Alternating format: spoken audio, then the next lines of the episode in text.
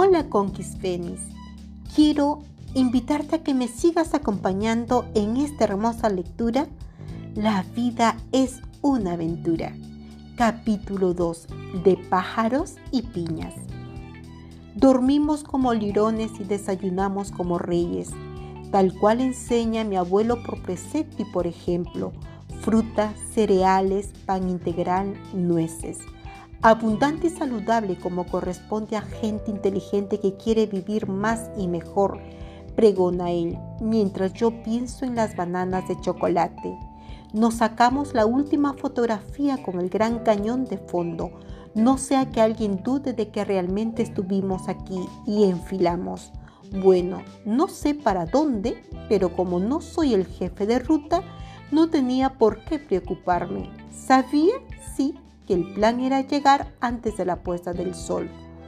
Por trechos bastante prolongados, el paisaje era desértico, más o menos igual, así que don Pedro, ni lerdo ni perezoso, aprovechó para engancharme en el tema que había quedado en suspenso, y lo hizo con la maestría que lo caracteriza.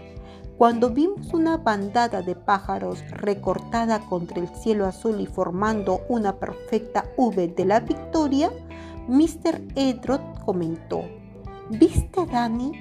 El más fuerte se pone al frente y los demás se acomodan de manera tal que forman una V perfecta. ¿Sabes por qué? No, abuelo, porque está comprobado que es la mejor manera de ahorrar esfuerzo. El de adelante recibe el impacto de volar contra el viento, pero para los demás el esfuerzo se reduce porque al ir uno detrás del otro, la presión es menor y en consecuencia se cansan menos. Y una curiosidad, Dani, cuando el del frente se cansa, lo reemplaza uno de los de atrás. Un lindo ejemplo de solidaridad, ¿no te parece? Por supuesto que me parece, dije mientras los veía perderse en la lejanía. ¿Quién los habrá aleccionado para que se comporten así? Preguntó como para sus adentros Mr. Edrod. El instinto, contesté en voz alta, muy seguro de estar en lo cierto. ¿Y quién habrá programado el instinto? Me replicó utilizando un término de la tecnología que me apasiona. Es más fácil preguntar que contestar, así que le hice otra pregunta, un tanto tangencial. Para creer en Dios hay que tener fe, abuelo. Por supuesto, Daniel, pero te aseguro que para no creer hay que tener más fe todavía. Por ejemplo, te doy dos, Dani. Uno de bien cerquita, de nuestro cuerpo. Uno de los placeres de la gente cuando disfruta de sus vacaciones es exponerse al sol para broncear su piel. De paso, el exceso de exposición al sol envejece prematuramente la piel. Cuídate, abuelito, que se te estén pensando arrugar la piel. Hizo como que no hubiera oído y siguió. El bronceado es la manera como nuestro organismo protege nuestra piel de los rayos ultravioletas que llegan del sol y que son muy buenos en su debida medida.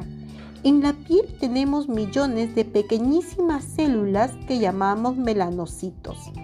Están allí para detectar la cantidad de rayos ultravioletas que recibe la piel.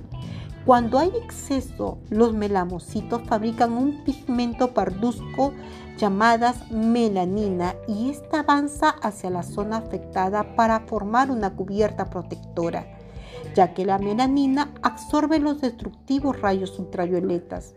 Por eso se aconseja no exponerse al sol en las horas en que sus rayos llegan con mayor fuerza como lo es alrededor del mediodía. ¿Te parece que el azar podría haber organizado a la perfección la protección de nuestra piel?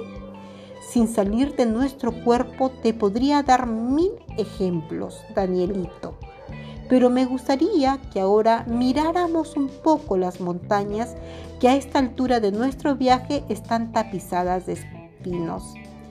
¿Quién pensaría que la manera en que crecen los pinos es importante? Yo no, Dani, porque no soy naturalista, pero ellos sí saben que es importante y mucho. Las piñas del pino son cónicas, digamos aerodinámicas. ¿No es cierto? Los expertos dicen que su forma asegura que un mayor número de granos de polen caerá dentro de las piñas, polinizará los óvulos y así se formarán las semillas que más adelante serán nuevos pinos. El doctor Niklas, un conocido naturalista, descubrió que el diseño cónico de la piña obliga al viento a entrar y a moverse en tres formas distintas, en espiral, en tirabuzón y en forma de remolino. Así se asegura que un buen número de piñas femeninas recibirán la fertilización necesaria para iniciar el proceso del nacimiento de sus nuevos pinos. Vamos, abuelo, ¿me vas a decir que el viento sabe dónde están las piñas femeninas? Un momento, interrumpió Mr. Edrod. Todavía no terminé. Quería decirte que, por supuesto, el viento sopla en cualquier sentido, así que una buena parte del polen que producen las piñas cónicas masculinas se pierde. El viento es la carroza nupcial que transporta el polen hasta las piñas femeninas y sus tres movimientos permiten que penetre hasta donde se encuentran los elementos femeninos, la cámara nupcial que necesita para su fertilización. ¡Qué interesante! dijo con total sinceridad. Pero el abuelo no oyó o no quiso oírme y continuó. Y como si esto fuera poco, te digo más, Dani, el doctor Niklas descubrió, tras mucha observación, que las piñas se mantienen en posición vertical cuando no sopla el viento, pero cuando sopla, y es entonces cuando el polen fertiliza las piñas femeninas.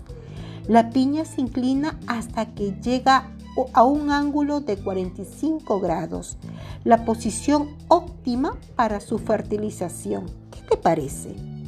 me parece que me gustaría bajarme para ver si la piña está en sentido vertical o horizontal.